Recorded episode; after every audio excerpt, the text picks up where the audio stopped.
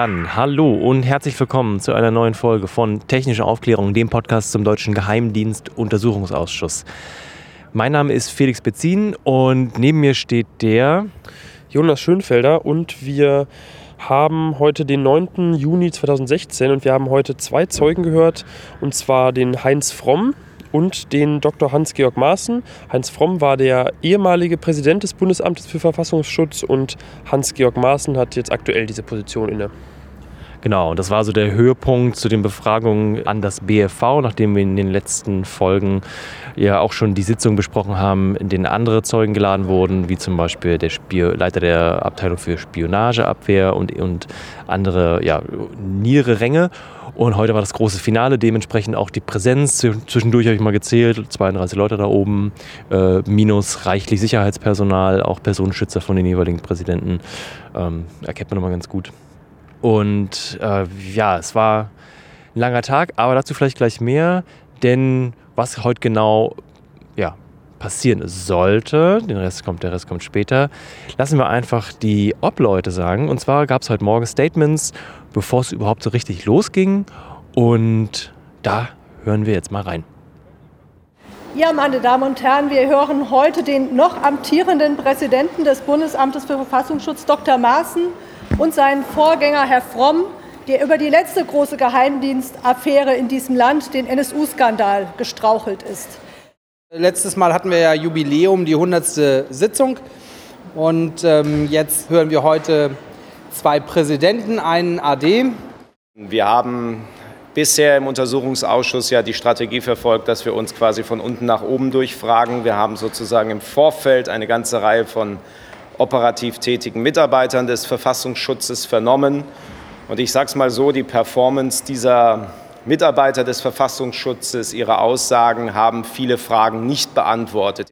Weil wir eben aus den Akten und den Vernehmungen der letzten Monate die Erkenntnis gewonnen haben, äh, dass in dieser Kooperation der Dienste bei der Überwachung auch das BFV äh, eine wesentliche Rolle spielt, und zwar unter drei Gesichtspunkten.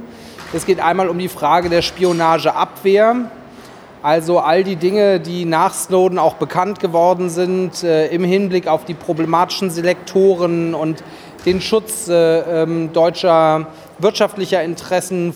Es geht aber auch um den Drohnenkrieg, die Frage, inwieweit das Bundesamt für Verfassungsschutz ähm, Daten, Informationen, Handynummern, irgendwie andere äh, Infos und Zusammenhänge von ähm, der Aufklärung, die das äh, BFV als Inlandsgeheimdienst macht, ähm, weitergibt über den Bundesnachrichtendienst. Dann geht es um den Einsatz drittens von amerikanischer geheimdienstlicher Software. Konkret geht es um die Spähsoftware X-Keyscore. Dieses Projekt ist bereits äh, angegangen worden vor den Snowden-Veröffentlichungen und befindet sich seitdem in einer sogenannten Testphase. Das Ganze ähm, hat auf mich den Eindruck erzeugt, dass man hier nach den Snowden-Veröffentlichungen kalte Füße bekommen hat. Und hier verschränkt sich dann äh, diese Frage nach Ex-Keyscore mit dem zweiten für uns relevanten großen Komplex des Geheimen Krieges, also des völkerrechtswidrigen Einsatzes bewaffneter Drohnen und der Frage, inwieweit Daten, die das BFV weitergegeben hat, an die CIA und die NSA geeignet waren zur Zielerfassung in den Einsatzgebieten dieser bewaffneten Drohnen. Es geht hier um Handynummern, um ähm, E-Mail-Nummern, um E-Mail-Adressen, um Angaben zu Aufenthaltsorten äh, der Personen, zu Kontaktpersonen und ähnliches mehr. Und wir gehen doch fest davon aus, aus jeder Fachliteratur und auch aus der Expertenanhörung hier, dass solche Daten zur Lokalisierung von Zielen geeignet ist. Und schlussendlich geht es um die Frage, ob das Amt irgendwelche Anlässe hatte, äh, zu vermuten, dass eventuell der Datenaustausch mit amerikanischen Diensten, dass die Lieferung deutscher Daten eventuell einen ursächlichen Beitrag dazu hätte leisten können, dass es zu illegalen, tödlichen Drohneneinsätzen der Amerikaner gekommen ist. Da dienen diese beiden Zeugen auch im Wesentlichen uns, wenn Sie so wollen, als Kronzeugen. Gerade hörten wir die Statements von vor der öffentlichen Anhörung heute von Martina Renner, Konstantin von Notz und Christian Fliesek von den Linken, den Grünen und der SPD. Von der CDU haben wir heute den ganzen Tag über keine Statements vor der Presse einfangen können. Es gab keine. So, dann begrüße ich euch auch direkt hier zur Auswertungsrunde. Wir stehen mal wieder zwischen Paul Löberhaus und dem Reichstag hier am Wasser am Spreeufer. Es ist verdammt spät, die Runde hat sich ausgedünnt. Ist äh, André Meister, wir müssen, ja, hat sich bei uns entschuldigt. Wir entschuldigen ihn gerne. Hat heute zwölfeinhalb Stunden ein ein Wahnsinnsprotokoll weggetippt, unfassbar. Ähm, das sagt auch euch bereits was über die Zeit, denn 11.30 Uhr ging es los. Das heißt, es ist jetzt schon nach Mitternacht. Und ja, wir stehen hier und ich freue mich, dass ihr auch so lange durchgehalten habt. Zu meiner Rechten, hallo Stella. Was machst du hier im Ausschuss? Erzähl doch noch mal kurz für die, die neu eingeschaltet haben. Ja, ich bin Stella Schiffczyk und ich zeichne als Waldjäger die Zeugen, weil ja bekanntlich die Aufnahme von Bild und Ton während der Anhörung verboten ist. Sehr schön. Ähm, dann zu deiner Rechten Daniel Lücking. Ah, Daniel, was machst du im Ausschuss? Ja, prinzipiell würde ich lieber links stehen. Ich bin Daniel Lücking. Ich bin äh, Online-Journalist hier in Berlin, twittere live aus dem Untersuchungsausschuss und freue mich regelmäßig hier im Podcast dabei zu sein. Und natürlich Jonas zu meiner Linken. und ähm, ja, ich glaube, sag mal, wo ist Cebas eigentlich? Genau, Cebas ist auch noch, der war letztes Mal nicht dabei, der ist jetzt auch noch äh, verhindert, der ist im Urlaub, ich glaube, das dürfen wir sagen, und der wird aber nächstes Mal aller Voraussicht nach wieder zu hören sein. So, ähm. Schön. Ja, vielleicht kurz zum Tagesablauf. Also 11.30 Uhr ging es los. Als erster kam Heinz Fromm ran. Heinz Fromm ist jetzt im Ruhe. Ja. Im Ruhezustand. Ruhezustand, ja, aber. Äh, das, das war ein Computer? Nee, also.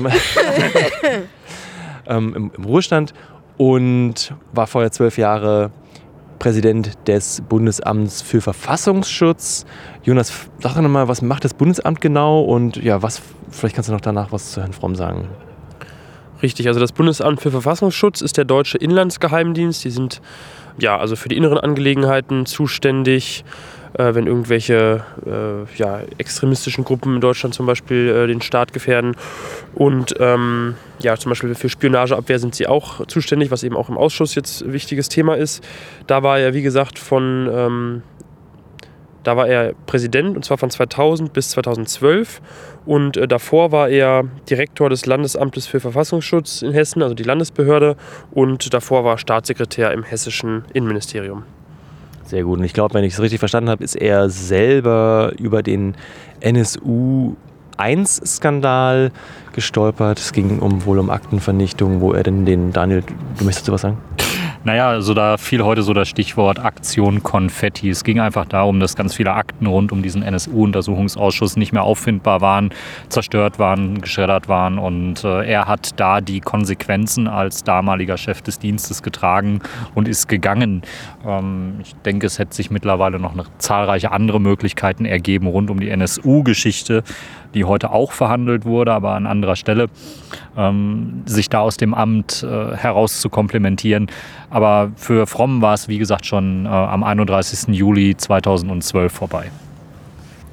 Ja, also der Fragenkatalog, der mit äh, Herrn Fromm heute abgearbeitet wurde, der kam nicht überraschend, weil wir die Fragen, wie sie heute zu klären waren, eigentlich schon von sämtlichen Unterabteilungsleitern und anderen Abteilungsleitern gehört haben, die vom Verfassungsschutz schon da gewesen sind. Und insofern gab es da keine Überraschungen, was die Inhalte sein werden. Wer die letzten Folgen mitgehört hat, ähm, der kann sich daran erinnern, dass es zum einen immer wieder um X-Keyscore ging, also das äh, Programm, was in der Lage ist, ganz viele verschiedene Formate im, in, innerhalb des Datenstroms auszuwerten.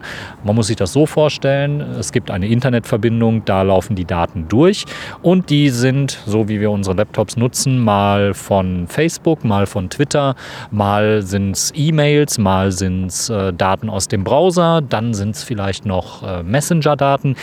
Die sehen alle im Internetdatenstrom verschieden aus und es muss ein Werkzeug geben, mit dem man die Daten erstmal äh, öffnen kann und dann auch lesen kann. Und das ist eben dieses Tool X-Keyscore. X-Keyscore ist beim Verfassungsschutz gelandet, ja, wie die Jungfrau beim Kinde, nein, wie das Kind, wie das kind bei der Jungfrau. Ähm, es war ein Geschenk von den äh, amerikanischen Freunden, also von der NSA. Partnern. Genau, Partner, das stellen wir nachher auch nochmal klar. Ähm, Und ähm, man hat es im Verfassungsschutz dazu verwendet, ähm, Daten auszuwerten. Die Daten, die ausgewertet wurden, kamen von der G10-Kommission. Die G10-Kommission ist das Gremium, was in Deutschland freigibt und autorisiert, wenn Behörden Überwachung an deutschen Bürgern zum Beispiel vornehmen möchten und Internetprovider zum Beispiel dazu verpflichten möchten, Daten rauszugeben. Also mit so einer G10-Genehmigung von der G10-Kommission geht man zum Internetprovider, sagt, von dem brauchen wir die Daten. Und das äh, Bundesamt für Verfassungsschutz hat dann mit diesen Daten X-Keyscore gefüttert und hat geschaut, was da alles so drin ist. Kurze Ergänzung vielleicht noch, das G10-Gesetz und da auch das Gremium, die spezielle Eingriffe in das G10-Gesetz äh, behandelt, leiten sich vom Grundgesetz Artikel 10 ab, dem Post- und Fernmeldegeheimnis. Genau, deswegen ist es kein Eingriff in das Gesetz selber, was du sagtest, sondern ein Eingriff in das äh, Post- und Fernmeldegeheimnis, also in, das, in unser aller Grundrecht, was wir eigentlich haben sollen. Herr Fromm gehört auch zu den Zeugen, die die Theorie vertreten haben, dass X-Keyscore von der NSA ähm, zur Verfügung gestellt wurde, einfach aus Mitleid, ihr müsst besser werden, ihr müsst genauer werden. Und ähm, dass wirklich die Theorie ist, ja, es stehen einfach, und der Tausch ist Technik gegen Information. Das ist doch völlig legitim. Und dass das wirklich so souverän zu präsentieren, ohne dass man sagen kann, kann das, kann das euer Ernst sein? Also das, das ist doch ein Pakt mit dem, mit dem Teufel. Also zu sagen, ja, nö, das, das sehen wir ja gar keinen Haken dran eigentlich, das, doch, das läuft doch, spitze. Ja, es war auch ein bisschen Eigennutz dabei, dass die Amerikaner das X-Keyscore zur Verfügung gestellt haben, denn schließlich geht es auch um amerikanische Truppen, die hier in Deutschland stationiert sind und auf die es in den letzten Jahren zum Beispiel in Frankfurt auch Angriffe gegeben hat. Äh, bei einem dieser Angriffe kamen auch zwei Soldaten ums Leben und äh, deswegen so ist die Herleitung ähm, beim Bundesamt für Verfassungsschutz war es eben ein großes Interesse der amerikanischen Dienste, den Verfassungsschutz dahingehend zu ertüchtigen, also überhaupt in die Lage zu versetzen, Daten auszuwerten.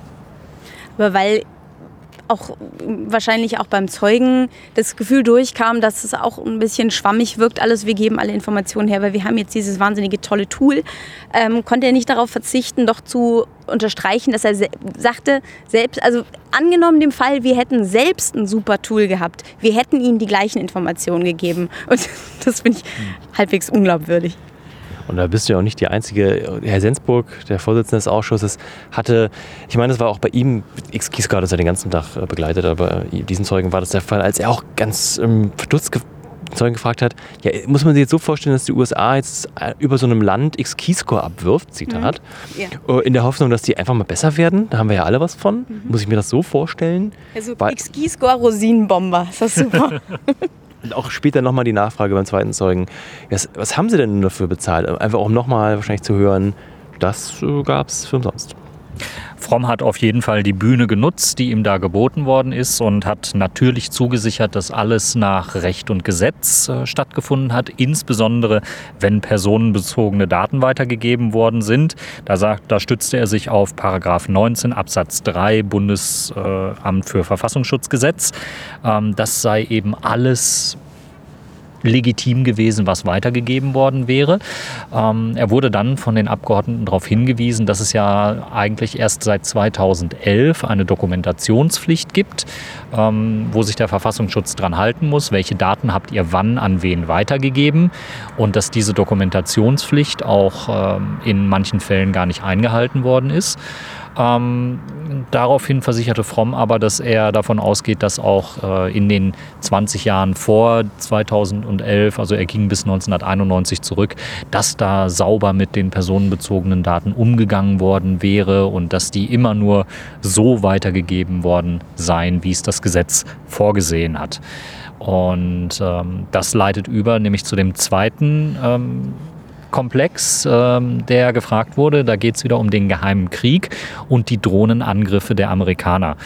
Ähm, die Drohnenangriffe liefen in Afghanistan, Pakistan und äh, für die, die es aus den letzten Folgen noch in Erinnerung haben oder nicht in Erinnerung haben, 2010 gab es einen Angriff auf eine Reisegruppe am 4. Oktober und äh, dabei wurde ein deutscher Staatsbürger, Benjamin Erdogan, äh, getötet.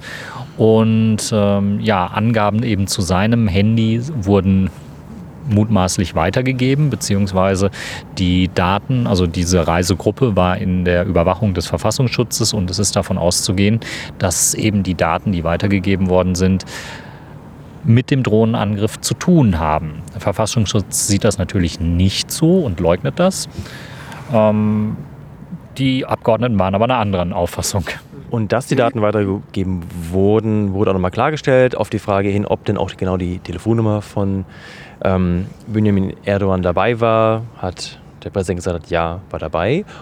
Rund um diese Nummer, diese Telefonnummer ging es heute natürlich wieder darum, ob diese dazu mittelbar oder unmittelbar geeignet war, um jemanden final zu orten.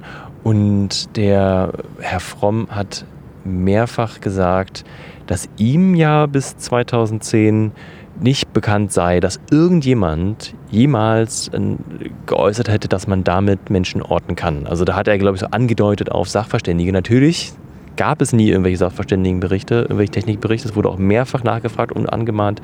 Warum hat man sich denn nie mal einen Bericht eingeholt, damit man mal belegen kann, geht oder geht nicht? Aber vielleicht hatte das System, Stella. Ja, ähm, Christian Fliesek von der SPD fragte ihn dann nochmal, ob nicht vielleicht mit diesen Begriffen unmittelbar, mittelbar, ob das nicht eigentlich nur Hintertüren sind, um ähm, durchgreifen zu können. Und ähm, der Zeuge beharrte darauf, dass der, der BFV auf gar keinen Fall so denken würde. Also mit, mit irgendwelchen speziellen Fachtermini, um sich Hintertüren offen zu halten. Also so ähm, korrupt und, und wie, wie kann man sagen, ähm, das, das, das, ist nicht, das ist nicht der Fall. Zu dieser Thematik ist aber auch nochmal zu sagen, das hatten wir auch in den letzten Sendungen und das ist jetzt so ein Muster, was sich jetzt in den, in den letzten Sitzungen mit den Verfassungsschutzzeugen abgezeichnet hat, dass es da einfach offensichtlich äh, eklatante Unterschiede in der, äh, in der Meinung gibt. Also das Verfassungsschutz oder die meisten Zeugen bisher haben eben gesagt, dass es ähm, ihrer Meinung, also gerade die, die höheren haben halt gesagt, dass es ihrer Meinung nach nicht möglich ist, mit der Telefonnummer äh, Leute direkt zu ordnen, eben unmittelbar, sprich nur mit dieser Telefonnummer. Und ähm, ja, die Abgeordneten oder gerade die Abgeordneten der Opposition halten das dann eben für fragwürdig. Und darum dreht sich es eben immer wieder. Und natürlich ist auch die Frage äh, immer, ab wann ist es eben mittelbar? Also ab, wenn man ein, eine andere Information hinzuzieht, äh, die es vielleicht ganz einfach hinzuzuziehen ist, ist es dann äh, sozusagen, hat dann die Telefonnummer so gesehen nicht alleine dazu geführt. Das ist natürlich auch immer so eine, schon so eine Wortklauberei, aber genau, also das nur mal zur, zur Einordnung, das war jetzt schon öfter Thema und da ist heute so gesehen auch nichts Neues bei rausgekommen. Wozu der ehemalige Verfassungsschutzpräsident Herr Fromm und äh, Patrick Sensburg, der Ausschussvorsitzende, aber sehr offen gestanden haben, war ihre technische Inkompetenz. Sie haben beide eingestanden, dass sie nicht in der Lage sind, die Themen äh, technisch kompetent zu beurteilen. Und das ging eben jetzt nicht nur um diesen Aspekt, äh, ob eine Handynummer mittelbar oder unmittelbar dazu geeignet ist, eine Zielerfassung äh, zu unterstützen, sondern es ging auch um die Einschätzung, ähm, wie kann man der Spionage, die zum Beispiel von Botschaften anderer Länder hier im Regierungsviertel aus passiert, wo der Verfassungsschutz von ausgeht, dass das der Fall ist. Ähm, wie kann man dem technisch beikommen? Und äh, Herr Fromm sagte so, ja, gute Spionage, die kann man eben halt nicht äh, erkennen und in die Botschaften dürfen das wir sowieso macht nicht zur rein. Spionage. Genau. Also er, er, kapitulierte da wirklich technisch und äh, sagte, ah, das kann man nicht erkennen, wir dürfen nicht in die Botschaften rein, wir können nur überfliegen und äh, können anschauen, was da auf den Dächern ist, aber ob das jetzt äh, Überwachungstechnik ist, wissen wir nicht bisschen peinlich ist, dass äh, in 2013 eben genau das durch ein Fernsehteam und durch einen Technikexperten äh, gemacht worden ist. Sie sind einfach vor die Botschaft gefahren, haben mal eine Hebebühne hochgefahren, haben die amerikanische Botschaft mit Wärmebildkameras abfotografiert, haben gesehen, okay, auf dem Dach, da strahlt etwas ziemlich warm und äh, das hat eine Charakteristik, die den Radomen doch sehr ähnlich äh, ist, die man andererorts sehr gut äh, sich halt anschauen kann. Auf den Botschaftsdächern sind sie ein bisschen versteckter. Ähm, aber da beharrte Herr Fromm drauf, dass das eben äh, technisch äh, nicht herausfindbar sei, wenn man denn eben nicht begehen dürfte. Und äh, ja, wer auf, wer auf diesem Feld technisch so unzuverlässige Einschätzungen trifft, den halte ich eben auch nicht für kompetent, wenn es um diesen Aspekt mit der Handyortung geht. Auch da vertrat er die Auffassung, wie wir sie in den letzten Wochen gehört haben, lediglich GPS-Daten sind dazu geeignet, eine Ortung eines Handys zu ermöglichen. Die würde man nicht weitergeben, deswegen sei man raus aus der Kiste. Ähm, auch Fromm konnte keine Reihe von 10, 15 Technikexperten präsentieren. Zum Beispiel Menschen, die Nachrichtentechnik äh, oder IT, ähm, irgendwas im IT-Bereich studiert haben und äh, wirklich kompetent wären, ein Gutachten zu machen und dann ihre Unterschrift runtersetzen und sagen, nee, Handynummern sind nicht zur Zielerfassung geeignet. Es konnte auch nicht aufgelöst werden, wie man denn diese Einschätzung der amerikanischen Drohnentechnik vornimmt, ähm, weil eben die Drohnen auch nicht bekannt sind und dafür trifft man echt ziemlich schneidige Aussagen. Dann würde ich sagen, kommen wir doch zum zweiten und letzten Zeugen von heute, und zwar Hans-Georg Maaßen. Jetzt sind wir chronologisch vom ehemaligen Präsidenten des Bundesamts für Verfassungsschutz beim aktuellen. Und zwar seit August 2012 hat er das Amt beerbt, ist Jurist von Hause aus, seit 1991 äh, beim äh, Bundesinnenministerium, also eine typische Karriere im Innenministerium und jetzt beim Verfassungsschutz. Herr Maaßen hat die Sitzung begonnen mit einem Eingangsstatement. Das steht jedem Zeugen zu. Man kann es so lange machen, wie man möchte. Er hat es auf 45 Minuten ähm, gestreckt und hat auch mehrfach im Laufe des Tages immer wieder Bezug drauf genommen mit Aussagen wie. Haben Sie denn nicht aufgepasst? das habe ich doch schon erwähnt im Eingangsstatement bis zu einem Punkt, wo er dem Herrn Fliesek äh, auch einfach das, den Fakt nicht nochmal wiederholen wollte. Ähm, ja, was machen wir denn mit dem Eingangsstatement? Will da jetzt direkt einer was dazu sagen? Was waren denn die wichtigsten ja. Punkte? Ich muss zugeben, ich war da kurz nicht da. Ja, also er fing eigentlich das, das, das Statement relativ früh schon an, äh, dahingehend, dass Deutschland den USA gegenüber technisch relativ nackt gegenübersteht. Also ähm, es sei schon vor Snowden klar gewesen, dass die USA die, äh, die absolute Cyber-Vorherrschaft äh, anstreben äh, was man schon allein daran sehen kann, dass die, die ganzen ähm, Ortungssatelliten zum Beispiel amerikanische Satelliten sind. Ähm, und sagte äh, eigentlich ziemlich, ziemlich entwaffnend, ähm, wir haben keine Freunde in den Amerikanern, wir sind Partner. Und kam auch direkt natürlich zu, zu dem neuen Helden ähm, und auch gleich die, die mediale Kritik daran, dass äh, Snowden mit seinen Leaks ähm, eigentlich die US-Nachrichtendienste, wie er sagte, ausgeplündert hat. Also völlig zu un dass er anti-amerikanisch handelt und dass er ähm, völlig zu Unrecht medial als selbstloser Idealist und Whistleblower gehandelt wird und der eigentlich, ja, er hat ihn eigentlich als, als Verräter dargestellt und konnte eigentlich nicht nach. Also der ist eigentlich Nestbeschmutzer und, und hat kein Recht gefeiert zu werden. Und Jonas. Also den Satz, den ich jetzt da äh, am besten in Erinnerung noch habe, äh, war der, und zwar Zitat, ob Edward Snowden Agent des FSB oder SWR ist, kann ich nicht sagen. Äh, SWR übrigens nicht der äh, deutsche Nachrichtensender, sondern die, ähm, das ist der äh, russische Auslandsnachrichtendienst. Und ähm, ja, das war auch dann mehrmals Thema noch in der Sitzung, weil dann später eben die Abgeordneten gefragt haben, ja, wie, wie kommen Sie denn zu, darauf, äh, so eine Behauptung aufzustellen? Also er hat wohl gemerkt ges nicht gesagt, dass er das glaubt, aber er hat es natürlich implizit so ähm, ja, rausblicken lassen, dass er da irgendwie so eine Möglichkeit sieht, dass eben Edward Snowden ähm, für Russland arbeitet. Ähm, ja, und das ist auf jeden Fall bei den Abgeordneten oder bei einigen Abgeordneten auf Unverständnis gestoßen. Ähm, ja. Also Unverständnis, wenn ich da aber kurz einhaken ja. darf. Dem, Daniel, dem juckt es auch schon. Das, ja, das war kein Unverständnis, das war, die waren, also die Opposition war richtig sauer und ich glaube auch der Fliesek war auch genauso. Wo haben Sie diese Anschuldigung, wo haben Sie das her?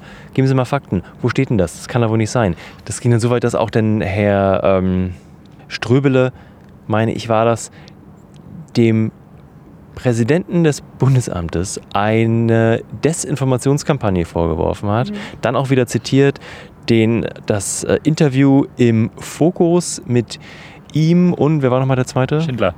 Und Schindler, genau, dem Präsidenten des BND, die sich ja einfach dazu Sachen geäußert haben und Snowden in so ein Licht rücken.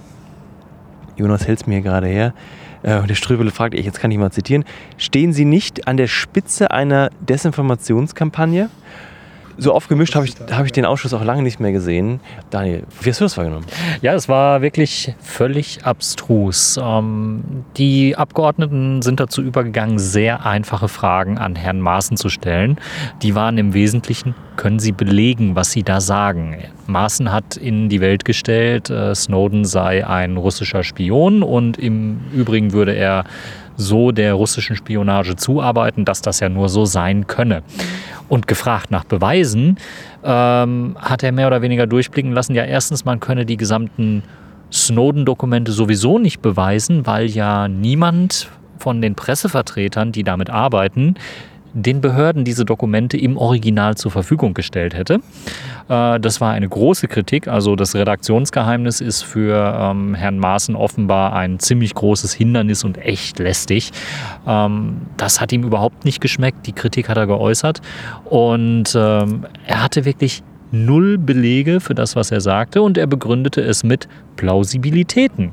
Er sagte, weil eben der russische Geheimdienst hier aktiv ist, der russische Geheimdienst ähm, dort in den Medien äh, manipulieren würde und äh, alles tun würde, um die äh, USA zu diskreditieren, müsse eben auch Snowden ein Agent sein. Das war total wir, weil man könnte auch gleich sagen, hm, der brasilianische Geheimdienst macht vielleicht auch solche Dinge und dann könnte man auch denen die gesamte Schuld zuschieben. Ähm, war völlig aus der Luft gegriffen. Ja. Stella zuckt es auch schon. Und, und, dieser sogenannte russische Geheimagent ähm, behauptet ja auch, dass es eine massenhafte und, ähm, wie heißt das? Anlasslose. Anlasslos, eine massenhafte, anlasslose Massenüberwachung gibt und das sei de facto falsch. Was ich erstaunlich finde, weil normalerweise wird immer gesagt, ist nicht belegbar oder so. Aber wenn es aus der anderen Perspektive ist, dann ist es immer falsch. Aber genauso muss man das ja auch widerlegen. Und das, da ist einfach ein Falschpunkt hinter. Und da, da gibt es auch gibt's keine Diskussion drüber. Das, das findet nicht statt. Punkt. Also was ich nochmal sagen wollte, äh, Daniel, nur weil, äh, weil du eben gesagt hast, er hätte das so direkt gesagt, dass, äh, dass Snowden eben da Agent wäre. Er hat es genau. eben immer, genau diesen Schritt hat er genau, nicht gemacht. Er, nicht, immer, ja. genau, er hat immer gesagt, es ist eine hohe Plausibilität oder ja. irgendwie, es können, wir wissen nicht, dass das nicht ist, aber er hat es niemals direkt gesagt, das nur mal zur Vollständigkeit halber. Genau, und das, das war deswegen auch so lustig, weil er Herrn Ströbele auch immer vorgeworfen hat, Herr Ströbele würde insinuieren wem das Wort nicht, äh, nicht sagt, ähm, insinuieren, das ist eigentlich der Vorgang, wenn man Dinge andeutet und Leute zu einer Annahme verleitet, es dann hinterher aber nicht gesagt hat, weil es eben nicht belegbar ist. Und ich denke, wenn wir uns das Fokus-Interview ähm, nochmal ganz deutlich angucken, was äh, Herr Schindler und Herr Maaßen da so gemeinsam mit dem Herrn Huffelschulte insinuiert haben, äh, ich denke, da könnte man auch noch sehr, sehr fündig werden, was was diese Vorwürfe angeht. Weil wir jetzt schon ein paar Mal über, dieses Fokus, über diesen Fokusartikel gesprochen haben, es gibt da eben ein Zitat, was Herr Ströbele rausgegriffen hat. Und zwar ist, äh, lautet das folgendermaßen: Der Verrat der Geheimdienstunterlagen ist ein Versuch, einen Keil zwischen Europa und die USA zu treiben, den größten seit dem Zweiten Weltkrieg. Und ähm, ja, also Stella hat es ja im Eingang auch schon erwähnt, was ähm, Herr Maaßen so äh, jetzt heute in der Sitzung geäußert hat. Und der ist ja, wie gesagt, schon in, in den letzten Wochen und Monaten ähm, durchaus äh, öfters zu, zu lesen gewesen mit solchen Äußerungen. Und er hat eben, ja, also er, er stellt eben Snowden in Frage und hat sozusagen diese amerikanische Sichtweise, also amerikanischer Geheimdienstler, dass Snowden ein Verräter ist, ist liegt ihm jetzt nicht so ganz fern. Das kann man, glaube ich, sagen. Genau, das ist so die wesentliche Kampagne der letzten Wochen und äh, das haben sich die Obleute auch mit ziemlicher Engelsgeduld angehört. Und irgendwann hat es dann aber auch Konstantin von Notz gereicht und er hat ihn damit konfrontiert, äh, also Herrn Maaßen damit konfrontiert, dass die Einschätzung, äh, Snowden wäre ein russischer Spion und Kollaborateur, äh, dass das nicht mal von den Amerikanern geteilt werden würde. Das war eine der Erkenntnisse, die ähm, Konstantin von Notz auf der USA-Reise sammeln konnte. Also offenbar gibt es außer denen, die das immer permanent in die Medien dreschen hier in Deutschland, äh, sonst niemanden, der an diese Version glaubt oder glauben will. Weil wir gerade die Mutmaßung angesprochen haben, von Herrn Maaßen, dass Herr Snowden ja ein Agent sein könnte, ohne es direkt so zu sagen. Man weiß es ja nicht. Es ist ja so schwer belegbar und er ist ja auch in Russland. Fand ich es ganz toll, als sich der Herr persönlich im Ausschuss gemeldet hat via Twitter. Und man, ich finde immer erstaunlich, der Mann twittert nicht viel. Es ist recht wenig pro Tag. Also Snowden, nicht mal. Snowden, genau. Ich will richtig, Snowden twittert nicht viel pro Tag. Und es war ganz schön, dass er wo, anscheinend wohl seinen ersten Tweet in fehlerfreiem Deutsch abgesetzt hat. Ähm, ich lese ihn gerne vor ob Maaßen Agent des SVR oder FSB ist, kann derzeit nicht belegt werden. Und dann so. Mit so einem ein, süßen, ratlosen Smiley dahinter. Das ist ein Shruggy. weiß das? Ein Shruggy. naja, so Sch Schultern Also, hoch, Smiley, you never know. Alles klar.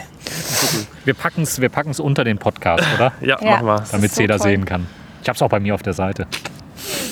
Ja, genau, ich meine, richtig, ja. Wenn man bei ihm mutmaßt, dann kann man ja auch bei Maaßen Ja. mutmaßen. Ha.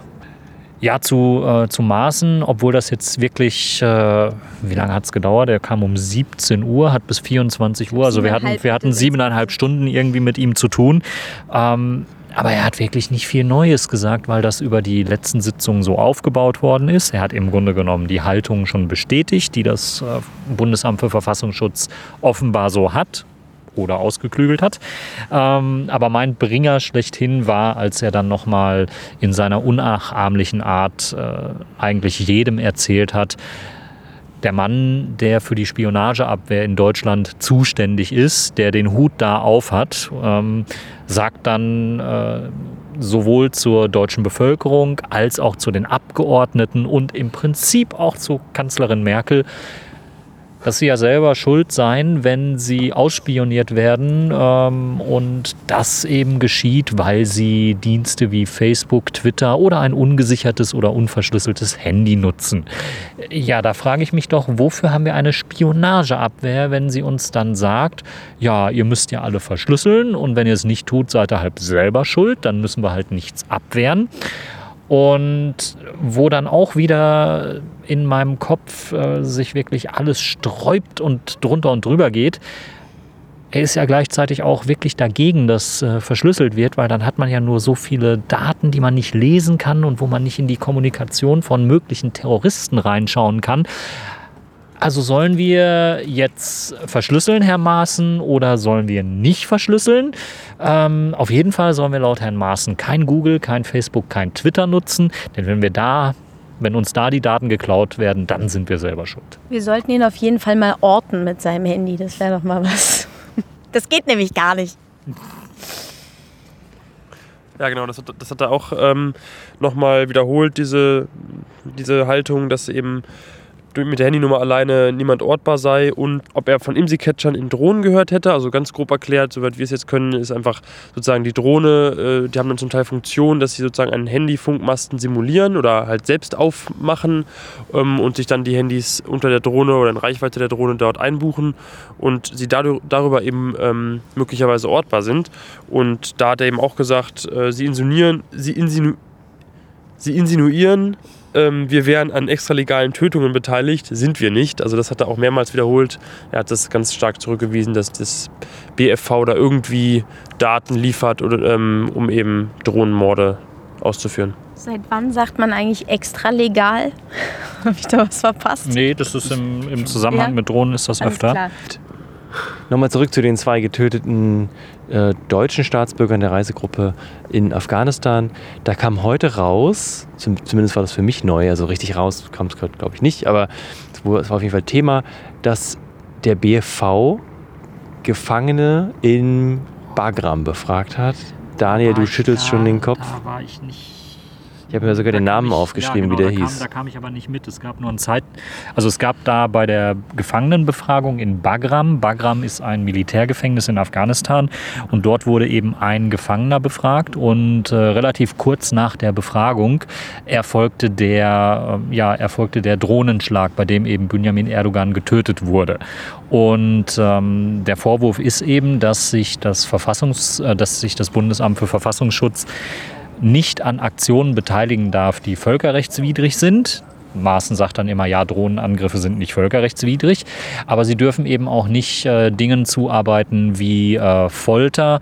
Und äh, Maaßen hat dann eben auch gesagt, ja, auch bei den Drohnen würde man das ja so machen, weil es ja ethisch-moralisch äh, von der Bundesregierung nicht gewollt sei, äh, würde man auch da nicht zuarbeiten. Also das, das war eben die Kiste ähm, in zeitlicher Nähe zu einer Befragung eines Gefangenen im Militärgefängnis in Bagram.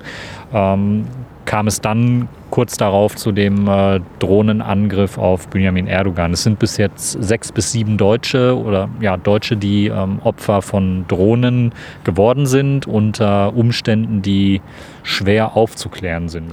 Das Ding ist, dass sich das Parlament ja schon 2010 mit Anfragen äh, abgearbeitet hat sozusagen und versucht hat, Klarheit in diese ganze äh, Geschichte zu bringen.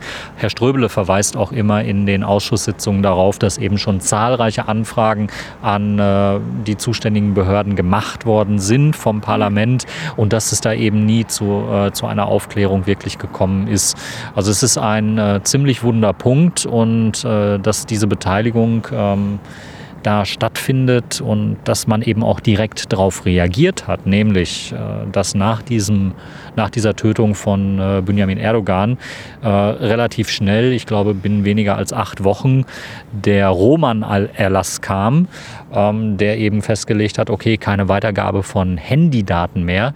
Ähm, das wird eigentlich von den Abgeordneten als Schuldeingeständnis quasi äh, gesehen. Also man hat erkannt, dass eben die Weitergabe von Handydaten zu so einem Schlag führen kann. Und das Bundesamt für Verfassungsschutz leugnet das aber weiterhin, ähm, spielt so ein bisschen die Karte, ja, man hätte so auf Sicherheit gespielt, ähm, kann keine Belege für die Einschätzung mit der Verwendbarkeit der Handynummer für äh, Geolokalisierung bringen gibt sich aber auch keine Mühe, diese Belege in irgendeiner Art und Weise äh, heranzuschaffen, also dass man Gutachter beauftragen würde, technische Einschätzungen einholen würde, um die dann auch gegenüber dem Parlament, das ja dieses Bundesamt für Verfassungsschutz jetzt auch kontrolliert, ähm, das dann auch belegen zu können. Also ein ziemlich laxer Umgang mit einem Instrument, was quasi ein Richterbeschluss ähm, ersetzt, der einer Todesstrafe gleichkommt. Und das ist der Knackpunkt hier bei der gesamten Drohnengeschichte und eben bei dieser Handyortung. Ja, einer Todesstrafe wäre ja immerhin ein Prozess vorausgegangen. Das ist genau. ja der entscheidende Unterschied. Genau, also wir hätten bei einer Todesstrafe einen Prozess gehabt und hier ist das Bundesamt für Verfassungsschutz, was noch nicht mal rechtlich wasserdicht belegen kann, dass es da nicht in irgendeiner Art und Weise an diesem Richterspruch beteiligt ist durch die Weitergabe technischer Daten. Das ist äh, für mich ein Skandal und äh, es ist einfach unhaltbar. Und dass das bisher keine Konsequenzen im Bundesamt für Verfassungsschutz gehabt hat äh, oder halt auch im Innenministerium, das ja an solchen Einschätzungen auch immer beteiligt ist. Das Innenministerium ist eben die weisungsbefugte Behörde äh, oberhalb des Bundesamts für Verfassungsschutz und dass auch im Innenministerium niemand einfordert, eure kruden technischen Einschätzungen, die sollt ihr jetzt endlich aber auch wirklich mal wasserdicht belegen können. Ähm, das sind so Folgefragen, die wir wirklich stellen müssen. Dann stelle ich fest zu dieser späten Stunde, dass wir mit den Besprechungen der Zeugen durch sind. Ich glaube, wir haben alle auf unseren äh, Mitschriften festgestellt, dass man über so viel reden könnte, über so viele Kleinigkeiten und hier noch X-Keyscore und da nochmal. Ähm, ich glaube, wir müssen hier einfach mal einen Cut legen.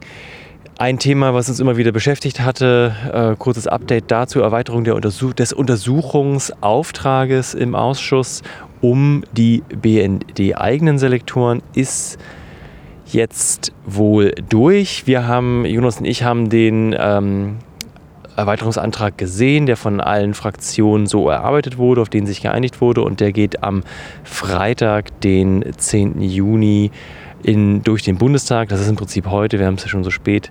Ähm, wir berichten ja von der Sitzung vom Donnerstag, dem 9.6.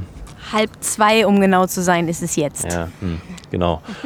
Also der Untersuchungsauftrag soll eben um äh, die BND-Selektoren erweitert werden und zwar also diese Suchbegriffe, das kann dann zum Beispiel eine E-Mail-Adresse oder eine Telefonnummer sein. Wir hatten das schon in vergangenen Sendungen.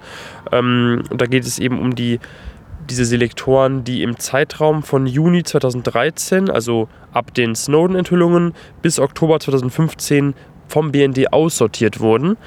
Und ähm, ja, das heißt, da wird, interessant, äh, wird es interessant sein zu sehen, von wem diese Selektoren da eingesteuert wurden und aus welchen, auf, auf wen sie sozusagen gerichtet waren, also welche Personen oder Firmen sie überwachen sollten und ähm, warum eben der BND dann gedacht hat, ähm, nach den Snowden-Enthüllungen, die sollen wir jetzt wieder rausnehmen.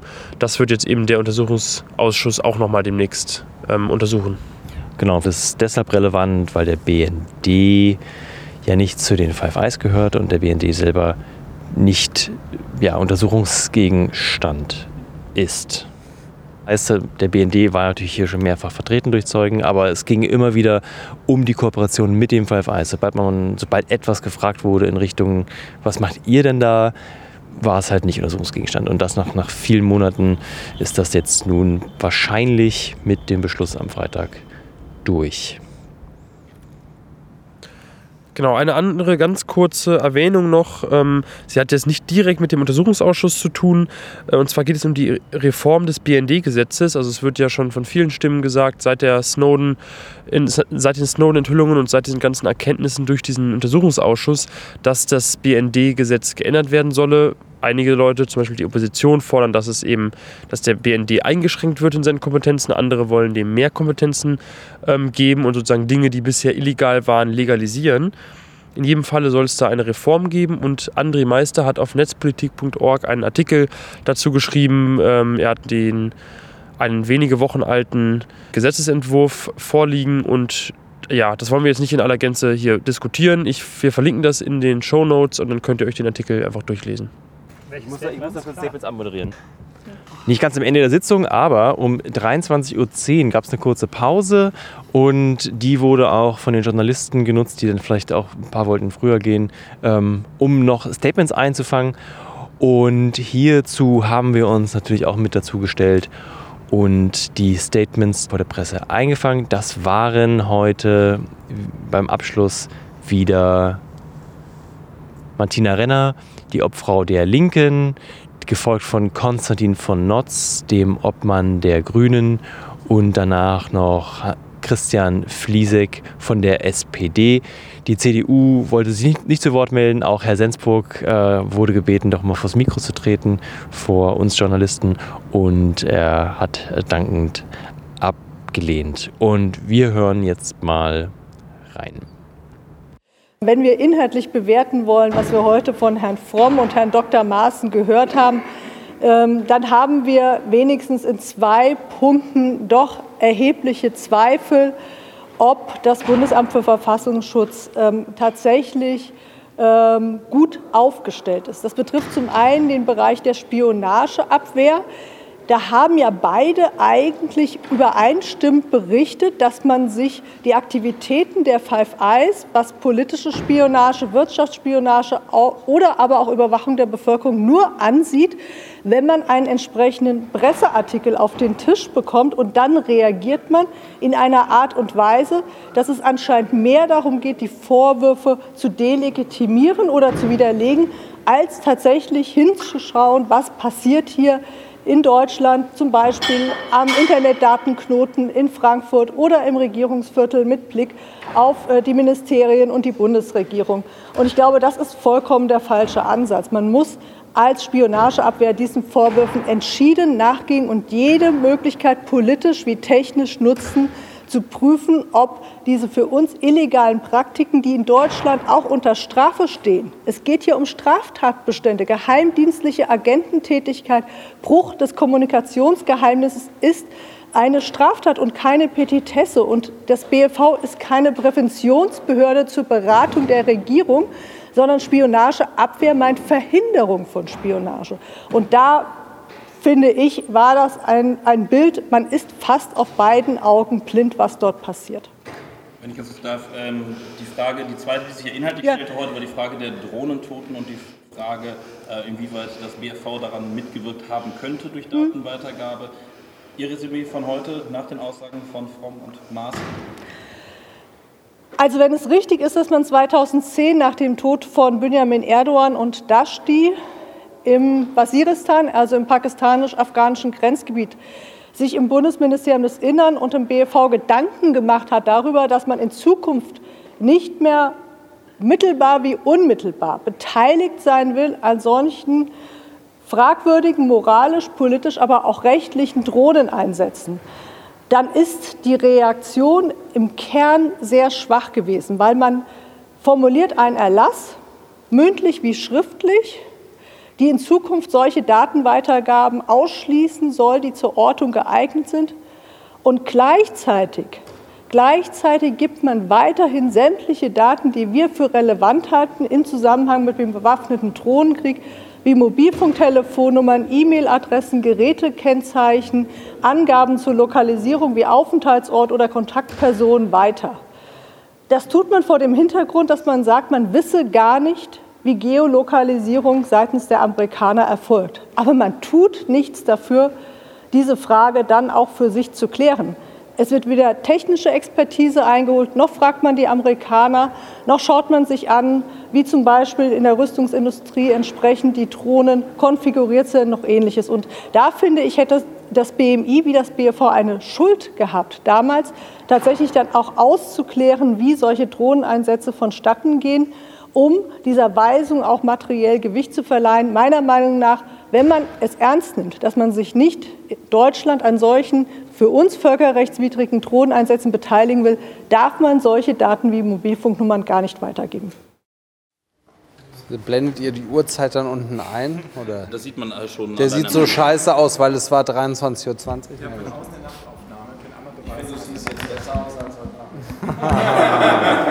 Sweet. Böse.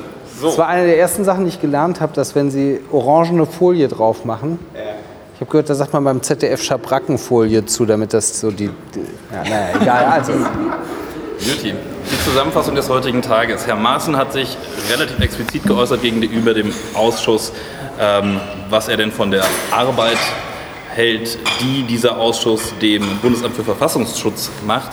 Wie bewerten Sie diese Anwürfe und äh, wie sehen Sie insgesamt den Erkenntnisgewinn heute? Also ich würde sagen, das ist eine Innensicht äh, von Herrn Maaßen. Ähm, und äh, ich brauche ihn ja jetzt nicht noch zu einem Fan des äh, Parlaments zu machen. Ähm, wichtig ist, dass wir als Parlament wissen, was wir tun. Und äh, da gehört es eben dazu, dass wir äh, die parlamentarische Kontrolle ausüben, die eben über fast zehn Jahre liegen gelassen worden ist. Und äh, wir klären auf. Ich fand äh, die Aussagen heute sowohl von Herrn Fromm als auch von Herrn Maaßen äh, durchaus aufschlussreich. Ähm, wir wissen eben in vielen Bereichen, zum Beispiel in der Spionageabwehr, ist Deutschland überhaupt nicht gut aufgestellt. Ähm, dass man bis heute nicht weiß, sozusagen, wie das nun genau mit dem Kanzlerinnen-Handy ist, ähm, ist eigentlich ein Armutszeugnis. Und äh, insofern äh, viele rechtliche Fragen sind unbeantwortet geblieben im Hinblick auf den äh, Drohnenkrieg und die Beteiligung der Datenweitergabe und ähnliches. Also man sieht eben als äh, Gesetzgeber, der hier nachjustieren muss, ähm, die Aufgaben sind vielfältig und das BND-Gesetz, was ja hier irgendwie bald durchs Haus gehen soll, muss also ein sehr umfassendes Gesetz werden, um all die Probleme aufzulösen, die wir hier heute auch wieder äh, vorgeführt bekommen haben. Was halten Sie von solchen Thesen wie denen von Herrn Maaßen, dass Herr Snowden durchaus auch ein Agent des SWR, also des russischen Auslandsgeheimdienstes oder des äh, FSB, des Inlandsgeheimdienstes Russlands sein könnte? Edward Snowden, Sie haben es vielleicht gesehen, hat ja auf seine Art darauf reagiert und gefragt, ob nicht vielleicht Herr Maaßen ein Agent des FSB oder des SWR sein könnte, allerdings mit einem leichten Achselzucken-Smiley auf Twitter. Ja, ich habe das so verstanden, dass es keinerlei Belege für diese Theorie gibt. Und insofern, man kann äh, sozusagen ja Verschwörungstheorien oder Arbeitshypothesen entwickeln, aber wenn man sie öffentlich vorträgt, gerade als Präsident ähm, einer Bundesbehörde, sollte man Belege dafür anführen können. Die habe ich jetzt heute nicht gehört. Herr Fliesek, Sie haben sich vorhin mit Herrn Maaßen doch sehr deutlich unterhalten. Es ging dabei nicht zuletzt um die Frage, wie er die Arbeit des Parlaments im Verhältnis zur Arbeit seines Bundesamtes für Verfassungsschutz sieht. Was war für Sie der Grund, warum Sie so laut geworden sind? Naja, ich bin nicht laut geworden. Ich meine, das war heute ein sehr arroganter Auftritt des Präsidenten des Bundesamtes für Verfassungsschutz hier im Untersuchungsausschuss. Er hat schon in seinem Eingangsstatement ähm, aufgezählt, wie äh, hoch die Auslastung seines Amtes durch diesen Untersuchungsausschuss ist. Und er hat das Ganze dann in Relation gestellt, sozusagen, falls ein terroristischer Anschlag in Deutschland drohen würde, dann würde das unter anderem durch die Arbeit dieses Parlaments blockiert werden. Das sind schon äh, Verbindungen, die, ich sag's mal freundlich, couragiert sind. Denn ähm, wenn jemand es gut meint mit den Geheimdiensten in Deutschland, die wir in Zeiten terroristischer Bedrohung brauchen, dann sind es die Leute, die mit ihrer Arbeit dafür sorgen, dass es in absehbarer Zeit wieder zu einer breiten Legitimationsbasis für die Arbeit der Geheimdienste kommt. Das muss auch im Interesse eines Präsidenten des Bundesamtes für Verfassungsschutz sein, weil ansonsten, äh, wenn das alles so weitergeht wie bisher, wenn wir ein Eigenleben in den Geheimdiensten haben beim BND und beim Bundesamt für Verfassungsschutz, dann dann wird diesen Diensten irgendwann von den Bürgerinnen und Bürgern in diesem Land die Legitimationsbasis entzogen. Und das ist das Letzte, was wir gebrauchen können. Das heißt, solche Kommentare tragen weder zur Aufklärung noch dazu bei, dass die Legitimation sich vergrößert. Nun, ich denke, der Zeuge war nervös. Ich meine, er ist angeschlagen durch Themen, die jetzt nicht unseren Untersuchungsausschuss äh, betreffen, sondern die den NSU-Sachverhalt betreffen was da teilweise jetzt äh, abläuft innerhalb des Bundesamtes für Verfassungsschutz, äh, entzieht, äh, also das, das entzieht eigentlich dem Ganzen den Boden, das muss man schon mal so deutlich sagen. Ähm, wir haben ja heute die Konstellation hier gehabt, dass äh, sein Vorgänger im Amt, äh, Herr Fromm, hier war und Sie alle wissen, dass Herr Fromm aus eigenem Antrieb wegen vergleichbarer Dinge zurückgetreten ist, weil er genau gesagt hat, äh, solche fröhlichen Urstände, die katastrophal sind im eigenen Amt, die muss jemand verantworten. Und er ist damals zurückgetreten. Herr Maaßen hat heute keinen Anfall von Demut hier gehabt in einer solchen Situation. Er hat vielleicht gedacht, dass die Strategie, sich offen nach vorne zu verteidigen, die beste sei. Aber ich glaube, ähm, es ist schon auch ein Stück äh, Respekt äh, notwendig voreinander. Das äh, betrifft das Parlament genauso wie die Dienste. Denn wir machen alle unsere Arbeit und wir versuchen, die Fehler, die in der Vergangenheit gemacht worden sind, und das sind nicht wenige, aufzuklären, aufzudecken, um zu vermeiden, dass sich so etwas wiederholt. Ich war sehr überrascht über die ähm, sehr emotionale Reaktion von Herrn Maaßen. Ähm, und das war auch für mich der Anlass, nochmal deutlich nachzufragen, ob es irgendwelche Tatsachen gibt, die er anführen kann äh, und die eventuell seine These, Herr Snowden sei ein russischer Agent, untermauern würden, bis auf äh, die Tatsache, dass sich Herr Snowden eben in Russland aufhält, womöglich immer noch, äh, konnte er keine Tatsachen meines Erachtens vortragen. Das heißt, auch er ist im Bereich des Spekulativen unterwegs und da gilt, wer im ähm, Glashaus sitzt, sollte nicht mit Steinen werfen. Er selber wirft uns als Parlamentarier Parlamentarier vor, wir würden viel spekulieren. Ich glaube, das tun wir aber nicht. Wir stellen Fragen, die zur Aufklärung beitragen und deswegen sollte er sich auch bei Spekulationen, wenn er keine Tatsachen und Beweise hat, zurückhalten. Eine Frage zu X-Keyscore, wenn ich darf. Ja. Ähm, Herr Maaßen hat geäußert, dass er mehrfach am Haus Druck gemacht hat, dass die Software nun endlich aus dem Testbetrieb in den Wirkbetrieb übergeht. Sie haben äh, heute zum wiederholten Male die ja, drei Jahre Testbetrieb angemahnt. Wie fanden Sie die Aussage, dass es nur technische Gründe hat, dass es noch nicht eingesetzt wird? Ich halte die gesamten Einlassungen des Bundesamtes für Verfassung, Verfassungsschutz zum Thema X-Keyscore nicht für nachvollziehbar und damit auch nicht für glaubhaft. Ähm, X-Keyscore ist in der eigenen Bewertung des Hauses ein sehr mächtiges Tool gewesen, eine sehr mächtige Software, die man selber für die Analyse von Daten nutzen wollte, weil es ihnen, weil es dem Bundesamt für Verfassungsschutz ermöglicht hat, etwa beispielsweise WhatsApp-Kommunikation zu entschlüsseln. Das haben alle Mitarbeiter gesagt.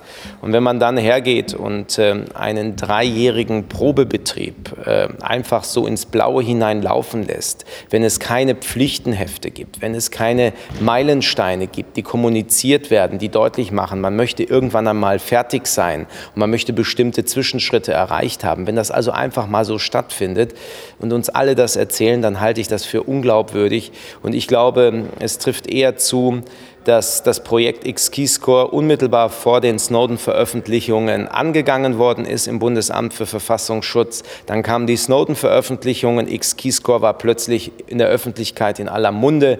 Man hat kalte Füße bekommen. Am liebsten wäre man die Software, hätte man sie wieder an die NSA zurückgegeben. Das wäre allerdings wahrscheinlich auch nicht sonderlich einträglich für die Kooperation gewesen. Und deswegen hat man sich darauf verständigt zu sagen, wir machen einfach mal einen Probebetrieb bis zum St. Nimmerleinstag. Und das ist immer noch der der Fall. Also ich halte das alles nicht für wirklich nachvollziehbar, was uns dort erzählt wird.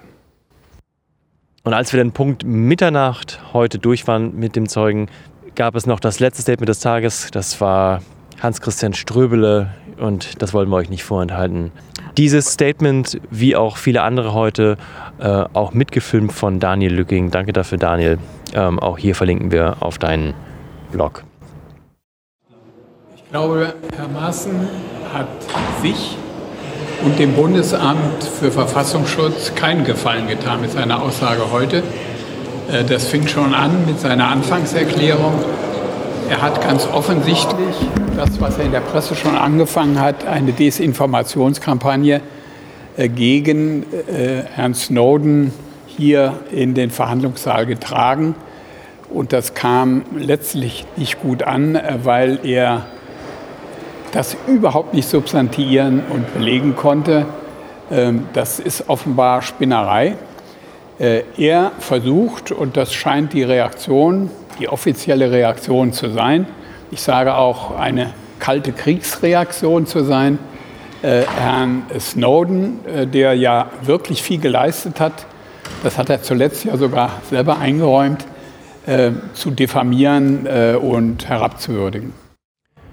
Jonas, dann bleibt uns an dieser Stelle nicht nur ja, Tschüss zu sagen, das machen wir gleich, sondern auch auf jeden Fall erstmal Danke, denn wir haben heute mal die Finanzen gecheckt und uns äh, gefreut. Es, ja, wir können heute ein paar mehr Namen vorlesen, die unsere Sendung unterstützen.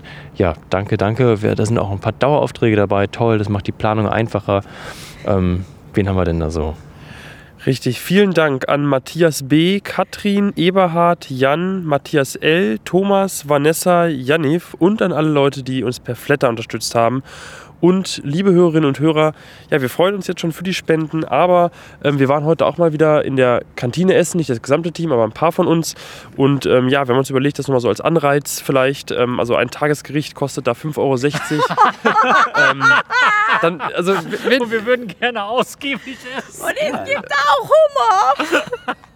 Genau, also nee, aber Essen ist gerade bei solchen langen Sitzungen ist natürlich, also das ist wirklich auch ernst gemeint. Also ohne Essen, äh, wenn man das noch äh, nur mit, mit Stullen machen würde, das wird, glaube ich, also A kann man gar nicht so viel mitnehmen, wie man da braucht. Und B, ähm, ja, irgendwann wird es dann auch langweilig. Also das Essen in der Kantine ist schon ganz schön und wir freuen uns total, wenn ihr, wenn ihr uns unterstützt. Und ähm, ja, das ist ja einfach mal so ein. So also wer einen Grund braucht, hat einen. Ansonsten fördert einfach äh, unabhängige journalistische Arbeit und einsetzt bis spät in die Stunden. Und, und übrigens auch. In voller Bäuche. Aber auch nochmal danke an euch Hörer. Es ist cool. Das macht beim Schneiden total Spaß zu wissen, wenn ich jetzt hier auf Publish drücke, dann freuen sich da ganz, ganz viele. Das ist, das, man macht es nicht für das schwarze Loch Internet, sondern man macht es für euch. Danke für euer Feedback auf Twitter, auf den anderen Kanälen, die wir haben. Ähm, ja, ohne euch würde es keinen Spaß machen. Dann wären wir auch nicht die Öffentlichkeit. Mhm. Die Öffentlichkeit ja, ist hergestellt. Die nächste Sitzung noch und dann. Ja ja, dann das allerletzte, die nächste Sitzung findet in zwei Wochen statt, am 23.06. Und das ist dann die vorletzte Sitzung. Danach kommt noch eine im, im Juli und ja, dann ist auch Sommerpause. Das heißt, ja, freut euch auf zwei weitere Folgen oder kommt nochmal im Untersuchungsausschuss vorbei. Wie man sich anmeldet, steht auch auf unserer Webseite technische-aufklärung.de. Ja, und dann würde ich sagen, Felix. Da sagen wir Tschüss. Danke, dass ihr so lange durchgehalten habt. Sehr gern.